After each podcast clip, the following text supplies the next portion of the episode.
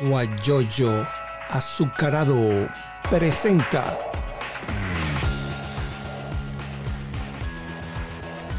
la noticia con Eleazar Benedetto. Perfectamente, ahí tenemos a Ornella Gómez. Estaba diciendo que tú no te habías conectado por problemas en algunas universidades. Entonces, vamos a empezar por allí. Coméntanos, porque tú, eres, tú lo viste mejor que yo. La Zulia y la Universidad de Oriente Monaga. ¿Qué pasó? Buenos días. Así es, un gusto, un gusto saludarlos a todos también. Complacida de que podamos estar aquí. Hay conflictos en este momento en la Universidad de Oriente, en Maturín. Eh, colectivos armados amenazaron a estudiantes impidiéndoles el ingreso a la universidad manifestando que ellos estaban en una supuesta protección del recinto universitario.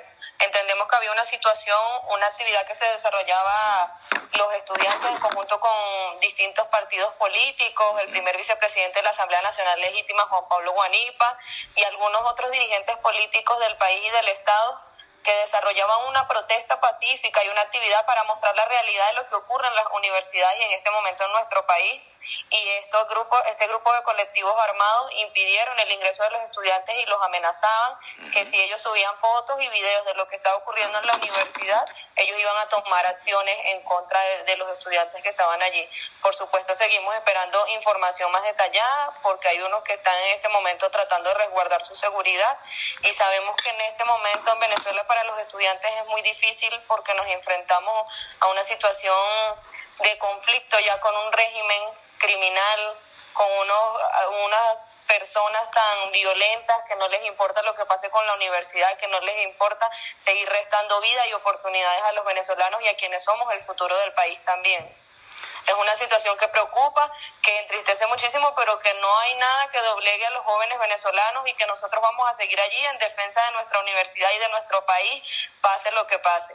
En la Universidad del Zulia era lo mismo, cuerpos de, de seguridad y colectivos también del Estado afectos al régimen tratando de resguardar supuestamente la universidad, no sé de qué realmente, porque quienes hemos estado pendientes de la universidad hemos sido los estudiantes, pero ya ellos se retiraron, es la información que manejamos, pues parece que un show también en solidaridad con sus amigos violentos de, de UDO, pero ahorita en UDO es donde la situación está más tensa.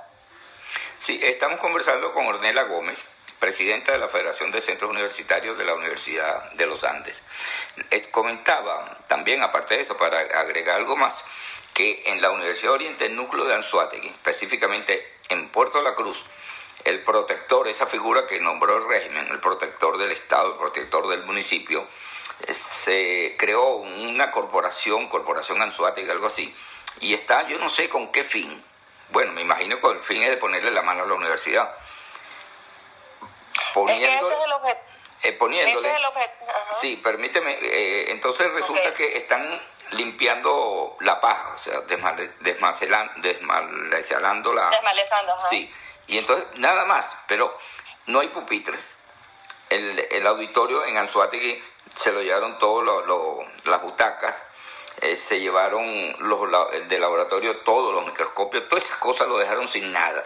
Entonces, ¿qué, ¿qué van a hacer ahora si ellos fueron los culpables de lo que está sucediendo? Me gustaría saber es que hablan, hablan de, de, recuperar el sector productivo, de recuperar las universidades, pero si ellos mismos las han destruido, yo no sé de qué recuperación hablan. Nuestras universidades en este momento se encuentran en decadencia totalmente, han sido desvalijadas. En el caso de la Universidad de los Andes, en los últimos tres años se han registrado, se han registrado más de 140 robos desvalijamiento, invasiones, son muchas las dificultades que hoy enfrenta la Universidad Venezolana. La infraestructura se está cayendo. En el núcleo Táchira de la ULA se robaron hasta puertas de los salones. No hay pupitres, no hay, no hay equipos de, de, computación, no hay herramientas que permitan operativizar las dependencias de la universidad. Y esto ha sido producto de la misma crisis del país, por las malas políticas también de, de, este régimen que lo único que ha buscado es destruir a la universidad venezolana porque sabe que ahí es donde se desarrolla el pensamiento crítico, ahí es donde se construyen a los futuros profesionales que nuestro país necesita en este momento y para ellos es más fácil construir ignorancia, tratar de seguir, de, crear esos sistemas de control a los que ellos están acostumbrados, como hicieron con las becas universitarias. Nuestra ya las becas universitarias desaparecieron en las universidades, no existen. Ahora las cancelan a través de un sistema de control que está politizado, un sistema partidista, que ni siquiera sabemos si en ese sistema están estudiantes siendo beneficiados también.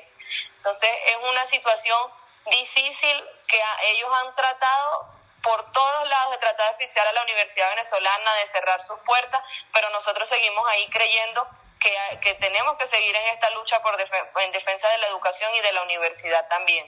Aquí está AD Silva Activa, punto Falcón. Todas las universidades están en riesgo porque el objetivo, el objetivo de, de posesionarse, nuestros jóvenes están asumiendo el ausentismo, pues sin irse del país aquí les resulta cuesta arriba. Eh, y es que y es que no queremos no queremos irnos Eleazar y creo que eso es lo que nos motiva aún más también a seguir aquí en el país esta, recuperar la universidad no es solo porque queremos graduarnos, sino porque también nosotros tenemos a una generación de relevo, a unos niños, a unos jóvenes que en este momento dicen, pero entonces ¿para qué voy a estudiar? ¿Pero en qué universidad voy a estudiar si están cerradas? Realmente eso es lo que queremos para nuestro país, ese es el futuro que queremos para nuestros niños, para nuestros jóvenes. Nosotros nos negamos a rendirnos y creemos que esa no, esa no tiene que ser la línea de quienes hoy somos el futuro de Venezuela. Y cuando se gradúa una persona, un profesional, un estudiante se gradúa ya es un profesional, ¿cuál sería el sueldo que puede ganar en Venezuela? Es muy lamentable también, porque los salarios, yo soy jubilado de la Universidad de Oriente y resulta que el salario mínimo mío, el salario de jubilado, no llega a 4 dólares. Y un profesor titular de educación exclusiva que toda la vida ha pasado estudiando, formándose, no llega, apenas podrá llegar a 6, 7 dólares. Entonces, e, ese es el problema. ¿Cuál sería el futuro? Es que nosotros creemos que esta es una que, que esto es una lucha no solo en defensa de la universidad, sino que tiene que ser también una lucha por un cambio político en Venezuela, un cambio político en el país, una transformación para que nuestro país se pueda reinstitucionalizar, porque nuestros profesores ganan son tres dólares al mes, que eso no les alcanza para solventar sus necesidades básicas. El personal de salud que en este momento está atendiendo la pandemia por la COVID-19, lo que ganan son 1.2 dólares al mes y creo que es mucho, creo que te estoy diciendo mucho, porque el sueldo mínimo, el sueldo base en Venezuela está en 0,06 centavos. Centavos Ni siquiera el dólar llega. un millón Ni siquiera el dólar llega. Ajá, así es. Entonces, eso no alcanza para que ellos solventen sus necesidades básicas. Y esto no es solo algo que ocurre con el personal de salud, es con cualquier empleado de institución pública. En, en general, los sueldos en Venezuela son una miseria.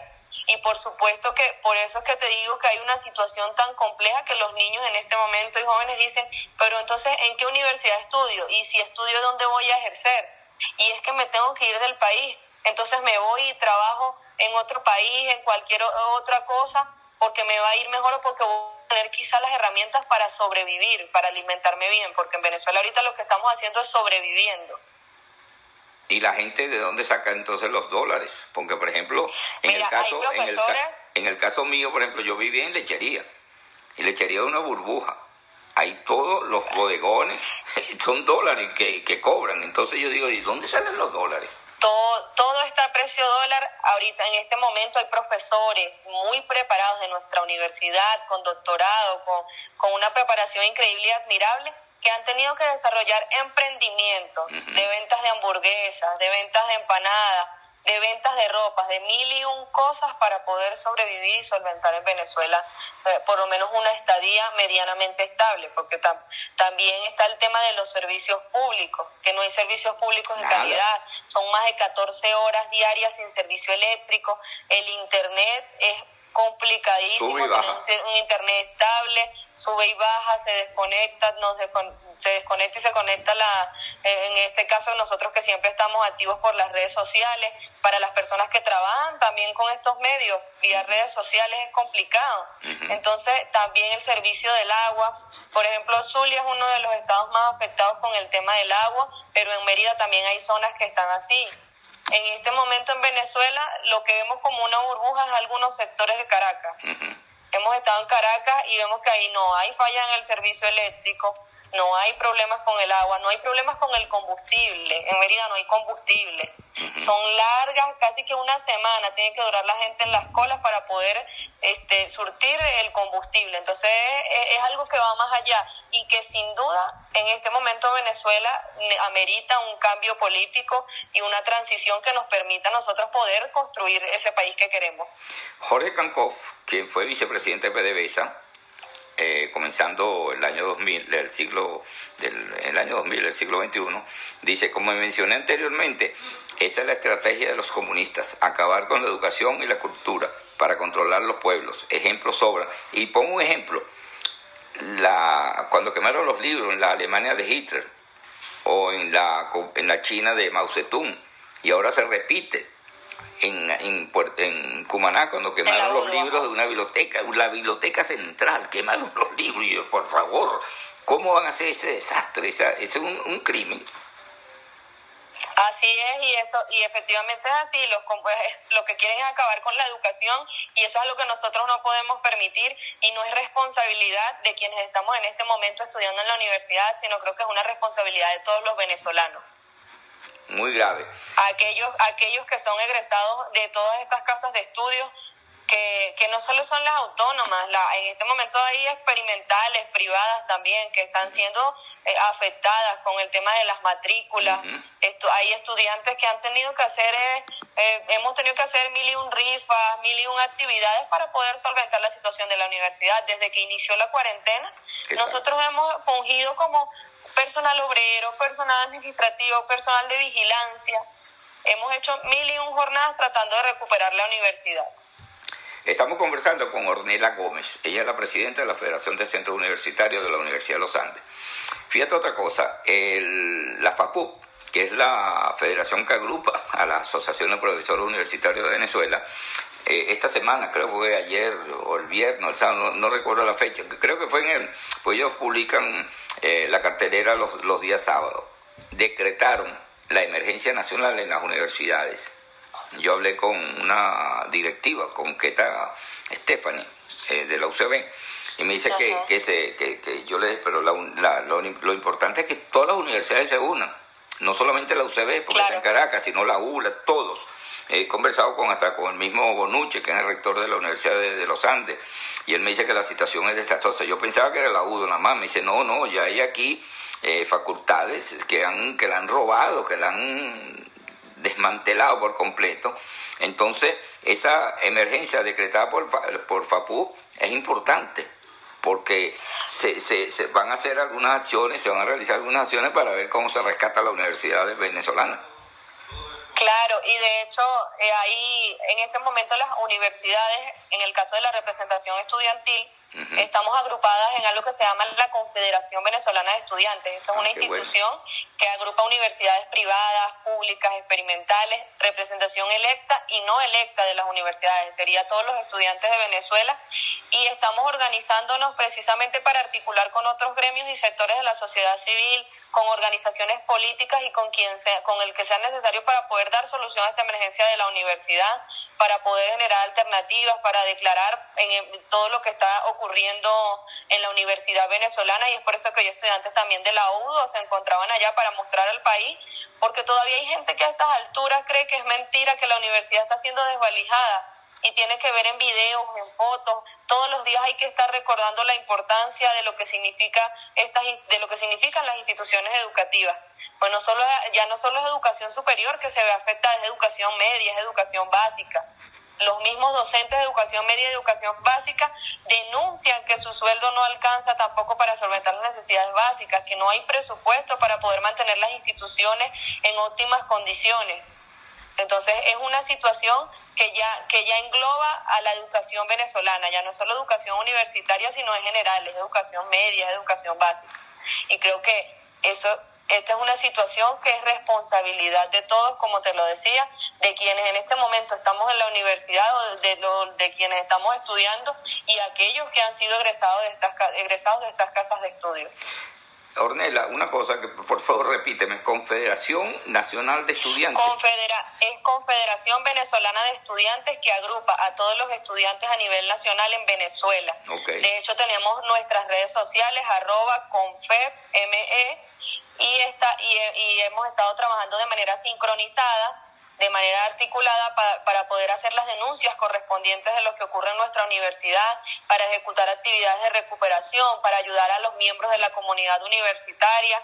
Todo, en este momento todo lo que estamos haciendo en las universidades lo hemos tratado de sincronizar allí precisamente para involucrar a privadas eh, experimentales, porque anteriormente creo que cada universidad, en el caso de la dirigencia estudiantil, pues se manejaba de manera independiente. En este momento lo que hacemos es articular o sincronizar esa misma independencia, pero con un solo objetivo, que es transformar a la universidad venezolana y sin duda contribuir a la recuperación de la libertad y la democracia en Venezuela. Sí, por allí este, por allí hay una el Observatorio Venezolano Electoral, Observatorio Electoral Venezolano, algo así, eh, propusieron, se propuso eh, una cantidad de nombres para conformar el Consejo Nacional Electoral. Entonces yo me preguntaba, lo aceptará la Asamblea Nacional que está actualmente en manos de, la mayoría del chavismo y no lo van a presentar en, en la situación de en la Asamblea Nacional que, preside Guaidó. Entonces yo digo, bueno, eh, o, o se están chupando una chupeta, no sé, porque creer en elecciones es un problema serio. Yo creo que lo, importante es votar, pero nombrar uno y que lo acepte la Asamblea Nacional esa eh, integrada por puro chavista, yo veo eso no imposible, sino bastante difícil. Creer en elecciones sin condiciones creo que es algo que no, que no es viable en este momento y que ya hemos observado cada paso de esta dictadura y de este régimen y, que, y qué es lo que buscan hacer ellos. Entonces, elecciones sin condiciones nosotros realmente no los vemos viables, o esa es mi opinión en este caso, pero podrías preguntarle al resto de, de la dirigencia estudiantil y te va a decir lo mismo. Eh, para elecciones tienen que haber condiciones y elecciones que sean libres y transparentes, no hay otra forma. Ya hemos observado cómo se han desarrollado los últimos procesos, ya hemos observado cómo hay alacranes que han contribuido con y se han hecho parte del juego del régimen también para destruir a nuestro país y pareciera que no les importara lo que pase con los venezolanos. Pues a nosotros sí nos importa y por eso es que en este momento estamos tratando de trabajar de manera muy articulada y sincronizada con diversos sectores de la sociedad civil también que en este momento enfrentan situaciones difíciles como es el caso del personal de salud. Nuestras enfermeras hacían una denuncia que si no se les daba solución al sueldo, iban a, iban eh, se iba a desarrollar una renuncia masiva de enfermeras en todo el país. ¿Quiénes nos vemos afectados con eso? Los venezolanos, porque quienes son, eh, eh, las enfermeras son parte del personal que está en primera línea atendiendo la pandemia por la COVID-19 y ya, ya el sistema de salud en Venezuela está, está deteriorado desde hace tiempo. Nuestras enfermeras han tratado de sacar este sistema de salud adelante, han tratado de brindar atención en salud a los venezolanos y esto sin duda nos afectaría y generaría, generaría una crisis de salud pública bastante grave en el país. ¿Tú perteneces a algún partido político? Sí, pertenezco a Primero Justicia, pero sin duda pues he estado representando a la Federación de Centros Universitarios de manera muy institucional como tiene que ser en este momento y a todos los estudiantes de la ULA, por supuesto. Por cierto, felicitaciones porque ayer cumplió mm. año. Sí, claro, muy orgullosa de, de poder formar parte también de la organización que sin duda pues tiene 21 años de trayectoria bastante reconocido y, que ha hecho un, trabajo y viene haciendo un trabajo por recuperar la libertad en el país. Y hoy cumple años un nuevo tiempo, siguen también... sí, un nuevo tiempo también, felicitaciones también a... 15 años. Felicitaciones a ellos y bueno, y ojalá pues que lo importante, y es una pregunta que yo la hago siempre y me dicen, sí, eso es lo, más, eso es lo, necesario, es la unidad, deja la crítica de claro que porque si primero justicia dice algo, entonces un nuevo tiempo dice otra cosa. Si un nuevo tiempo dice algo, dice de otra cosa. Entonces, mientras no haya una unión fortalecida, fuerte, no vamos a ir para ninguna parte. Entonces. Mira, yo creo que en este, en este momento las organizaciones políticas, o es lo que he observado y de hecho con lo que se desarrolló hoy en, el, en Maturín, han estado trabajando de manera, de manera muy articulada y, en, y con muchísima unidad en torno al objetivo que, lo, que es lo que queremos todos los venezolanos en este momento, que es una transición. No pudiera darte en este momento una postura quizá del partido porque estoy siendo en este momento representante de la Universidad de los Andes, pero como estudiante universitario y como representante de la Federación de Centros de la ULA, te puedo decir que en este momento se va a generar una integración de todos los sectores de la sociedad civil y todos con un mismo objetivo que es salir de la dictadura de Nicolás Maduro. Hay algunos alacranes también en Mérida, como en todo el país. Claro que sí, los hay. Tenemos un profesor de la ULA, que ni lo voy a mencionar porque no, no, le quiero dar palestra política, pero lo que da es vergüenza, Dios mío. Lo que nos da es vergüenza, de verdad. Eh, no hay, hay repudio en la universidad por las acciones de, formar parte de quien ha destruido la universidad venezolana, vendiendo ideales y vendiendo sus ideales y sus principios. Lamentable.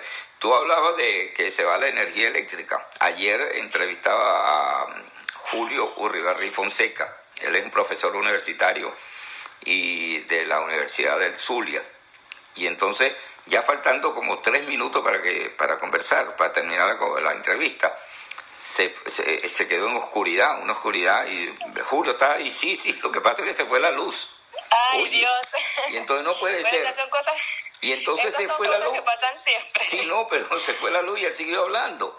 Y me gustó mucho porque entonces queda como una muestra, para una prueba de que se va la luz. Yo tengo un hermano en Mérida que es periodista igual que yo, es odontólogo de la, de la ULA, y a veces lo llamo y me dice, no, aquí no hay energía eléctrica desde las 10 de la mañana y son las 10 de la noche y no hay luz. Y entonces, ese, ese es el problema, pues entonces, es muy lamentable la, la situación de la, no solamente en Mérida, sino Perdón, que esto se me cayó un lápiz. Claro, no, es que en, el, en el resto de las regiones del país, esto pasa en Zulia, esto pasa en Táchira, esto pasa en Trujillo, esto pasa en Miranda también, o sea, el, tema de, la, de, los, de los servicios básicos es bastante complicado.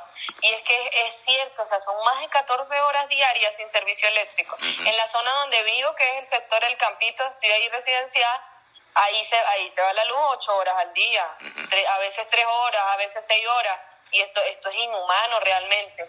No sé si recuerdas hace meses, de hecho, exigiendo servicios públicos de calidad, asesinaron también a un estudiante de ingeniería, Rafael Hernández. Y su caso, su caso quedó impune. Sí, Igual que en 2017 hay un estudiante de la ULA que todavía se encuentra detenido, que es Eritbaldo Márquez, que, fue, que fue detenido en 2017 también por exigir mejor calidad de vida, por exigir un mejor país. Realizaron su juicio, no encontraron pruebas en su contra, pero Eritbaldo sigue detenido. Nosotros hemos estado peleando, denunciando, pero entonces también está, él, él está en riesgo porque entonces denunciamos y no, que ya va, que lo amenazan, que nosotros seguimos exigiendo su liberación igualmente, pero estas son cosas a las que ellos están acostumbrados y son, son cosas que quiere seguir haciendo el régimen para amedrentar, para silenciar y creo que no lo van a lograr y estamos seguros de eso. Y hoy los estudiantes a través de la Confederación Venezolana estamos a aún más articulados, los pocos que quedamos en Venezuela, porque también muchísimos se han tenido que ir, la migración forzada es mayor al 50%. Esto sin contar a los estudiantes que se han tenido que ir por la trocha, por los caminos verdes, que han tenido que cruzar desesperadamente para poder buscar mejor calidad de vida o por lo menos tener sus tres comidas al día. Caminando. Ahora otra cosa, Ornella. Caminando, nadando, eso, eh, eh, eso es complicadísimo. Yo cuando, cuando escucho, cuando leo y escucho los testimonios de los estudiantes es, es difícil, es difícil.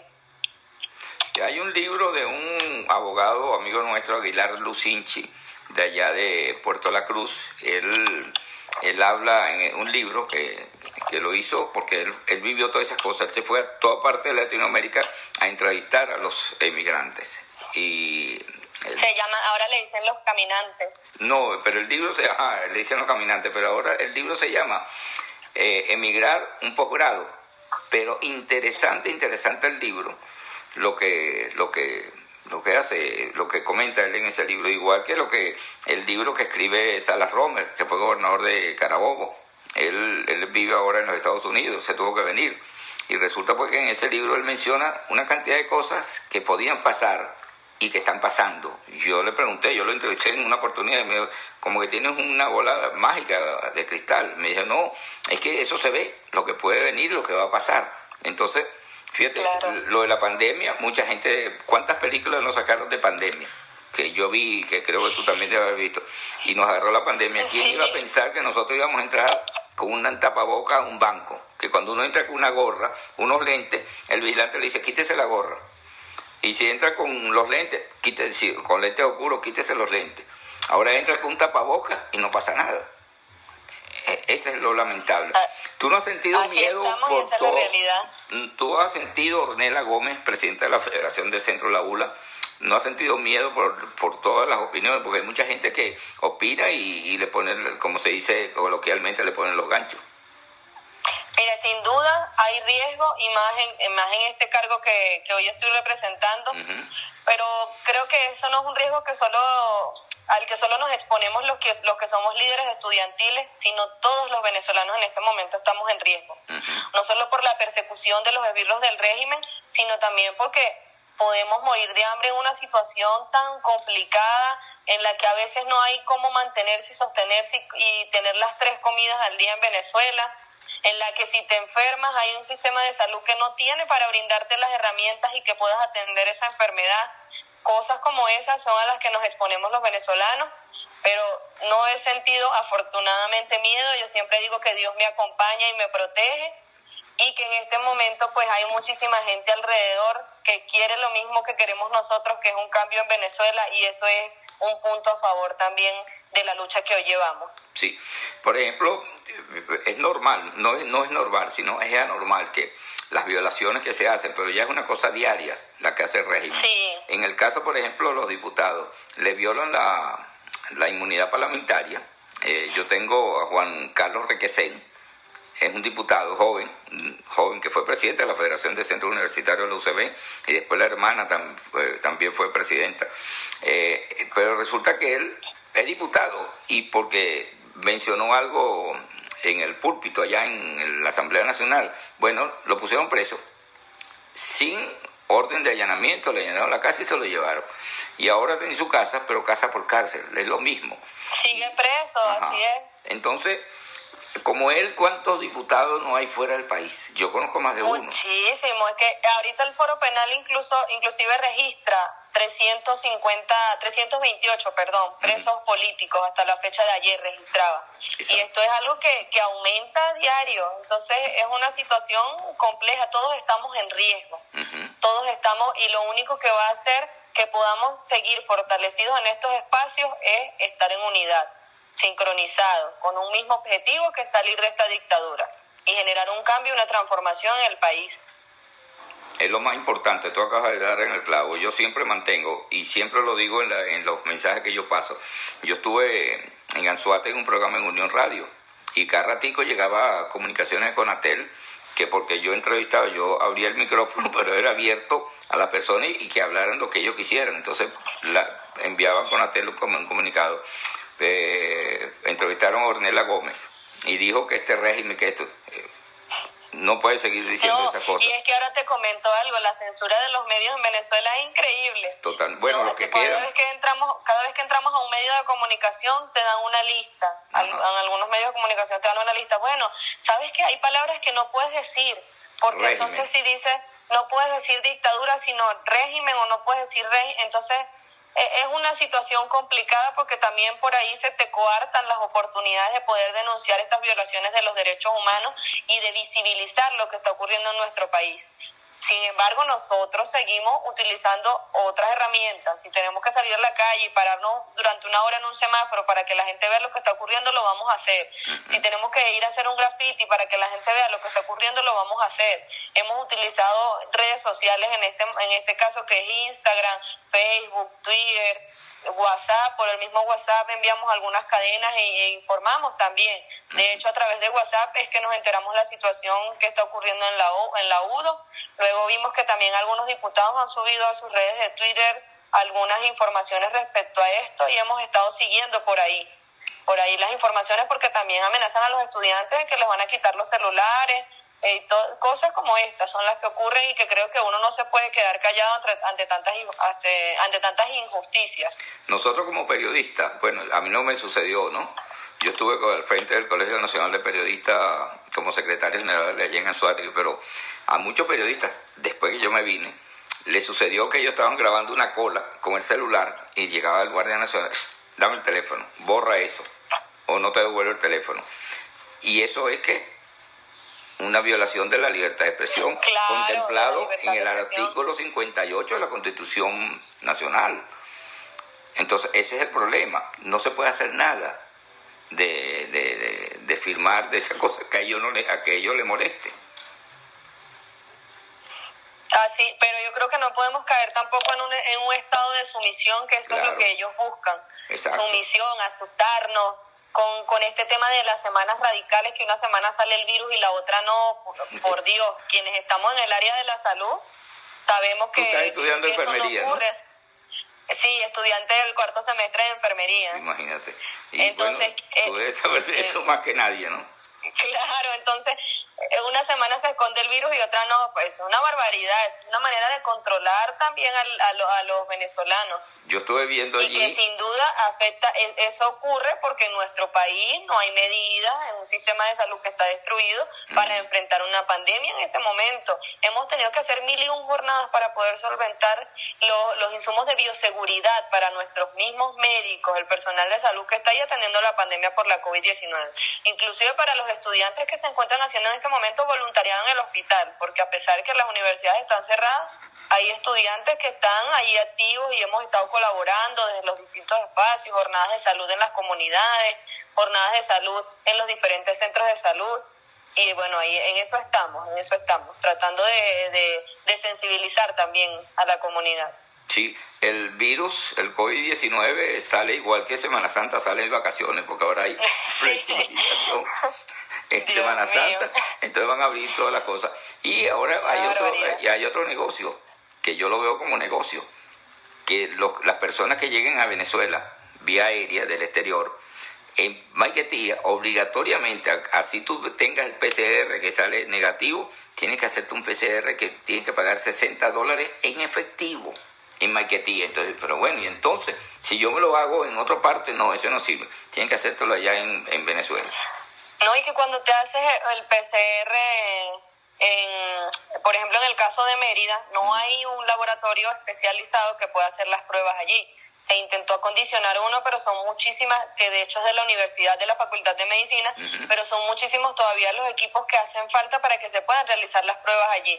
Entonces lo que hacen es que toman la muestra en el Centro Centinela, que es en el Instituto Autónomo Hospital Universitario de los Andes, toman la muestra de la PCR y la envían a Caracas. Y eso puede durar hasta tres meses. Mi resultado de PCR duró tres meses y medio para llegar al resultado y decir que era negativo. ¿Y si está positivo? Entonces, ni, ni, ni para saber por qué es tan ineficiente el sistema de salud venezolano, y, pero por la falta de herramientas y la falta de recursos, que no hay forma de, de agilizar estos procesos. Contamos con personal de salud totalmente capacitado, con la disposición de poder hacer este tipo de cosas, pero con estas situaciones que hoy enfrentan, que es la falta de las herramientas, de los recursos, sueldos miserables, se hace muy difícil que, este sistema de salud realmente pueda salir adelante así. ¿Esa corporación se va a unir con, en, estrategias para realizar actividades con la federación que agrupa a las asociaciones de profesores universitarios de Venezuela?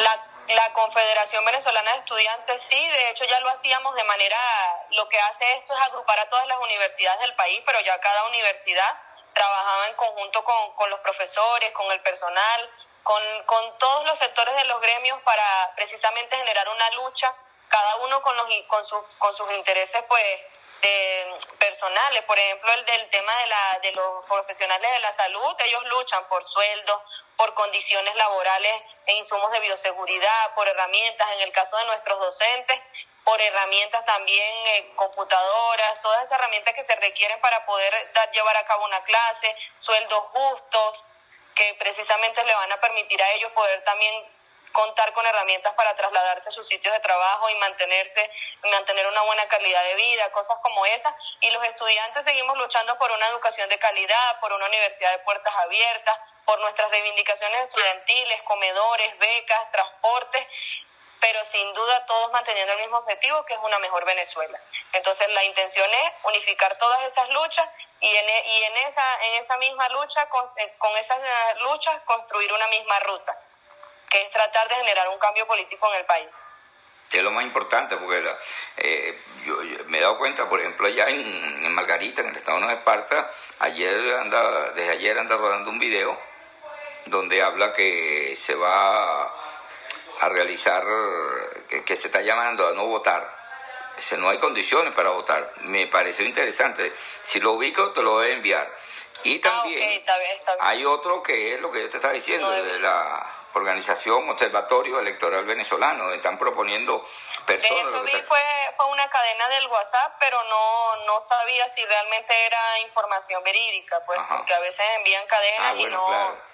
Pero sí sé que hay un grupo interesado en eso y, es lo que creo que si no hay condiciones, no hay forma de que se pueda desarrollar un proceso electoral libre y transparente. Y las condiciones ya sabemos que pasa desde la misma actualización de la data del CNE, que no esa data donde hasta los muertos votan, y creo que es la mejor, la manera más clara de decirlo pasa con la devolución de las tarjetas a las organizaciones políticas, pasa con, un sinfín de cosas que se han venido planteando desde hace tiempo y que creo que son importantes para que un proceso electoral en Venezuela se pueda llevar a cabo. ¿La PULA está funcionando normalmente? APULA, o sea, la Asociación de ah. Profesores Universitarios de Los Andes. Sí, en el caso de la ULA es el representante del profesor Virgilio. De hecho, hace poco tuvimos un consejo universitario, el primer consejo universitario presencial, después de más de 10 meses que lo habíamos estado peleando hasta con protestas en el rectorado, se pudo llevar a cabo ese, ese consejo y allí conversamos con algunos representantes de los gremios también y les decíamos, conchale, nosotros entendemos la situación de ustedes y de los profesores, pero vemos que entonces se niegan unos a avanzar, pero tampoco hacen algo más allá para poder generar, transformar al país y a la universidad. Entonces yo creo que ya es momento de salir de esa, de esa burbuja del silencio y empezar a trabajar unificados con una misma lucha. Los estudiantes sentimos que estábamos en este momento, somos los únicos que denunciamos sueldos, denunciamos todo y nuestros y la mayoría, quizá no me, no me atrevo a decir todos porque hay profesores que han estado muy activos, de hecho algunas autoridades universitarias. Entonces la idea es que podamos reactivarnos todos, llevar una misma lucha y que ellos también puedan ayudarnos a reactivar a nosotros la universidad y, que, y, y a motivar un poco más a la comunidad estudiantil que en este momento hay muchos que se encuentran desmotivados por tantos días que llevan nuestras universidades paralizadas. Sí, este, voy a hacer un paréntesis a esta hora para hablarles de Pana Noticias y de Cocoa Creativo. Ellos son una empresa que están en Barcelona que se encargan de un diseño creativo gráfico, o sea, son expertos profesionales en diseñar cualquier actividad gráfica para su negocio, para su empresa. Usted puede llamarlos, utilizarlo a través de arroba cocoa creativo o arroba pana noticias a través de Instagram. Si usted está en Venezuela y necesita enviar alguna caja para Venezuela, hay unas ofertas interesantes a través de Blue Travel, una caja pequeña, una caja grande, y la puede enviar con facilidad a precios accesibles y puede llamar a través del 770-802-8973. 770-802-8973. Ellos están en Atlanta.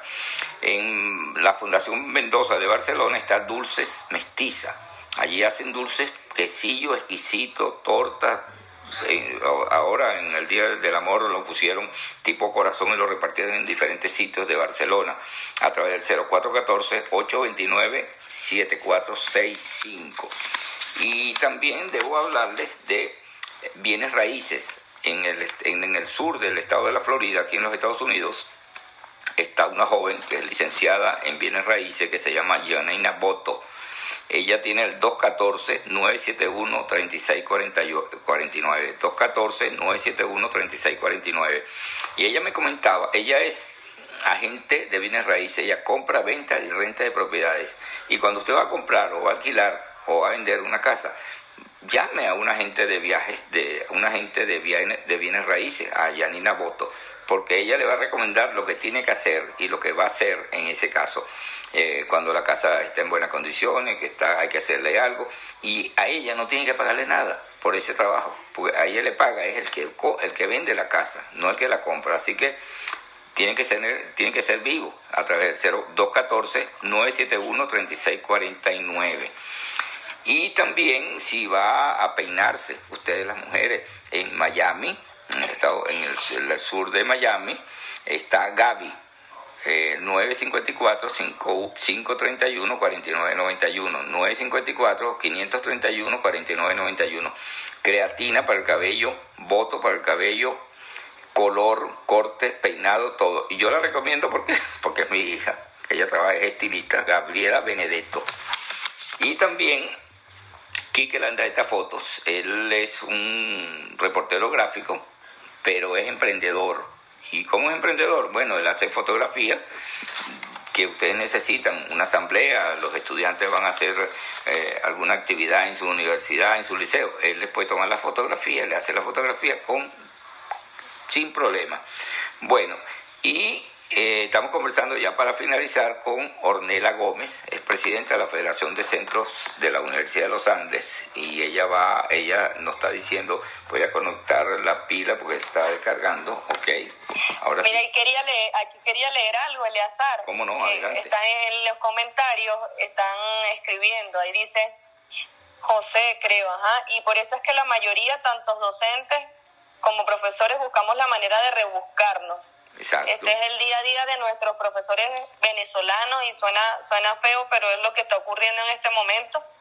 Y por eso es que tú decías que cómo hacen cuando todo en el país está dolarizado. Hay profesores que inclusive en esta en este intento de rebuscarse tampoco es que eso les alcanza para la canasta básica que está prácticamente valorada en, más o menos unos 300 dólares. Aproximadamente. Ya ya ni sé ni cuántos bolívares porque está tan devaluada nuestra moneda que son un montón de ceros. Entonces más o menos esa es la cantidad y, y no les alcanza. Llegan algunos a 50 dólares mensuales, 20 dólares mensuales, y más los servicios, más el pago del gas, que ya es que 15 dólares mensuales, una bombona o el pago de, la mensualidad en un edificio. El condominio. son cosas que el condominio, un condominio ya está en 10 dólares más o menos. Los precios están dolarizados. No hay manera que te pueda dar un monto en bolívares porque es que todo está ajustado al precio del dólar. Del dólar. Vilca Fernández fue dirigente estudiantil allá en Mérida. No sé si tú lo conociste Sí, no lo conocí personalmente así, una sola vez no, nos llegamos a encontrar, pero él está siempre activo por las redes sociales. Él tiene un grupo muy interesante que mucha gente de la ULA y de Mérida, sin país no hay universidad, no hay universidad, unidad gremial para salvar la universidad y conquistar la libertad y la democracia. Felicitaciones a la presidenta de la FCU ULA por la lucha que llevan. Eso lo dice Vilca. Eh, Gracias, Vilca, un saludo. Yo estaba pendiente leyendo también porque él a través de Resistencia Sin Fronteras ha estado denunciando y visibilizando la situación de algunos venezolanos también que han sido víctimas de, persecución, de encarcelamiento. Bueno, él está fuera del país. Sí, claro, pero sigue sin duda pendiente ahí. Sí, está pendiente como, todos nosotros. Muchos, sí, como señor. Muchos. Bueno, Vilca, eh, ¿quién otro dice por aquí? Eh, Jesús, bueno, te forma con un puño adelante eh, Ornela. Muchas informaciones. Me gusta mucho cómo hablas y con la fuerza como hablas y te felicito porque tú eres una muchacha joven, una, una joven dirigente que le estás echando, para no decir la palabra correcta, sino pichón. bueno, gracias. la Universidad Jesús Gop de ese Gómez, ¿no? La Universidad de Patrimonio Nacional y Tarea de Todos. Un abrazo a Nela Gómez, ejemplo de nuestro aguerrido liderazgo universitario. Robinson Hernández, es egresado de la Universidad de Oriente, está en Maracaibo, se unió en este momento y ya llevamos... aquí hay algo que estaba, que estaba leyendo y dice, muchas de, las de George, muchas de las universidades acá en los Estados Unidos son mantenidas por los exalumnos, porque en Venezuela no, no hemos podido lograrlo, pienso que hay que comenzar ahora y es mucho más necesario. Es que no es solo eso, creo que hay egresados de la universidad o inclusive estudiantes que han tenido que emigrar y que todavía no tienen una situación estable en, en el resto de los países. En este momento nosotros aplaudimos muchísimo, aplaudimos muchísimo lo que ocurre en Colombia, que han, han publicado como un decreto que protege a los venezolanos también que han tenido que emigrar. Creemos que eso se tiene que replicar en el resto de los países para poder sin duda oficializar la situación de estos venezolanos y que puedan tener una estabilidad muchísimo mejor que la que en este momento pues han tenido que ir eh, tratando de salir adelante con lo poco que resuelven. Sí, eso es lo que dice. se les ha hecho fácil. Aquí dice ya para finalizar, él es profesor universitario, viejo Castel, es Tomás Castellano, dice interrogante, ¿existe realmente un movimiento universitario? Porque cada grupo anda por su lado. Eh, yo creo que tú lo respondiste, pero lo puedes, puedes agregar un pedacito. Claro que sí, profe. Mira, y estamos agrupados en la Confederación Venezolana de Estudiantes. Puedes ir visibilizando a través de nuestras redes, en el caso de la FCU, arroba ULA piso FCU también, sino a través de nuestras redes sociales. Ahí siempre estamos tratando de compartir lo que se puede cuando hay servicio eléctrico, cuando hay servicio de Internet, porque también es difícil a veces publicar la información al momento, precisamente por estas fallas, cuando se va la luz, se pierde la señal en Mérida. Y como digo, pues hay organizaciones que tienen y sectores en la sociedad civil que tienen luchas quizás diferentes o, en un tema, en una tónica diferente, pero que básicamente abarca lo mismo y han sido provocadas por esta misma situación económica tan, que hoy enfrenta nuestro país, esta crisis humanitaria. El sector salud con su lucha, el sector de la educación, que ahí entramos nosotros, los, que entramos los estudiantes, los profesores, nuestros profesores en este momento exigen sueldos dignos, nosotros también acompañamos la lucha de ellos y le sumamos nuestras reivindicaciones, le sumamos una universidad de puertas abiertas, pero con educación de calidad y no una normalidad fingida, sino una universidad realmente brindando conocimientos, generando pensamientos críticos. Eso es lo que en este momento nosotros estamos haciendo a través de la Confederación Venezolana de Estudiantes a nivel nacional en Venezuela.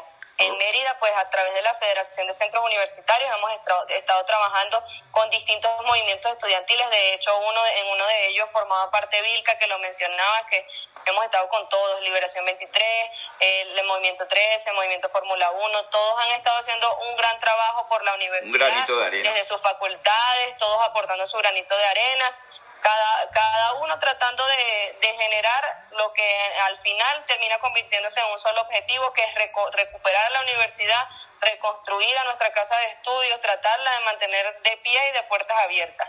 Cada uno desde sus espacios ha, ha, tratado de hacer eso. Eso es lo que hemos tratado de hacer. En este momento hay que agrupar las luchas para, sin duda, generar un cambio político en el país, que es lo que va a ayudar a solventar toda esta situación que enfrentamos en el sector educación, en el sector salud y, e inclusive en el sector productivo, porque hasta las empresas privadas se están viendo muy afectadas con esta situación. Y damos gracias a Dios que Vilca Fernández salió, lo estuvo en cama con el problema del COVID-19.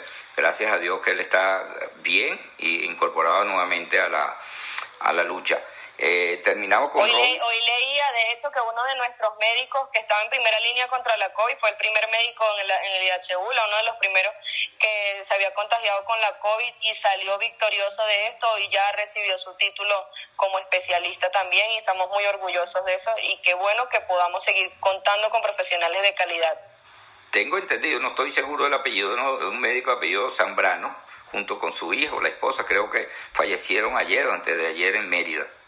Sí, lamentablemente, lamentablemente, una neumonólogo también, hay muchísimos que, que en estos momentos se encuentran en una situación bastante grave. Sí, y ahí está Robinson, ya para finalizar, Ornella, eh, muy buena la entrevista, cómo visualiza la universidad a corto desde la perspectiva de la independencia universitaria. Eso ya lo respondiste también, ¿no? Lo que pasa es que él se conectó tarde. Claro.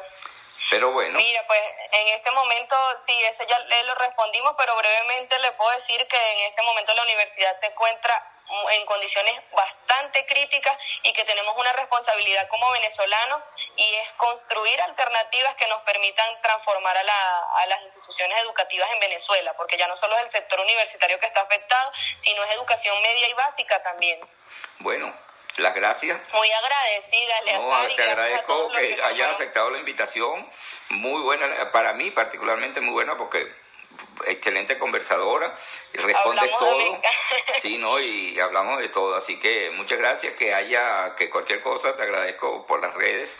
Eh, me mantienes informado porque esa información la voy a empezar a averiguar en este momento lo de Monagas y lo de lo del Zulia es preocupante y que también hay algunas autoridades que han fallecido y otros que han renunciado y aprovecha el gobierno de colocar personas que no tienen nada que ver con la educación, inclusive militares. Entonces, muy grave la situación. Bueno, te agradecemos. Muchísimas gracias a todos y un fuerte abrazo. Mañana voy a conversar con Antonio Ledesma, que está en Madrid. Y, un, saludos entonces. Y también tenemos que usted puede ver este programa a través de Instagram TV lo tenemos colgado al, concluir ya automáticamente se conecta a Instagram TV y también a través de radio café eh, radioconcafé.com es una plataforma virtual que está en Atlanta igual que guayoyazucarado.com. A través de allí puede escucharlo, el audio de Ornella Gómez y todos los audios que hemos de las entrevistas que hemos hecho ya a lo largo del año pasado y este año que ya llevamos más de 200. Buenos días y que la sigan pasando bien y gracias Ornella por haber aceptado la invitación. Gracias a ustedes y saludo también a algunos miembros ahí del Zulia que nos están escuchando, a Jesús Gobea, por ahí estuve leyendo algunos. Muchísimas gracias a todos por el apoyo y bueno, ya saben, tenemos una responsabilidad y a trabajar. Fuerte abrazo. Y saludo a, Primera Justicia Monaga, que también se conectó. Ah, buenísimo. Hasta mañana. Hasta mañana. Guayoyo azucarado presentó la noticia con Eleazar Benedetto.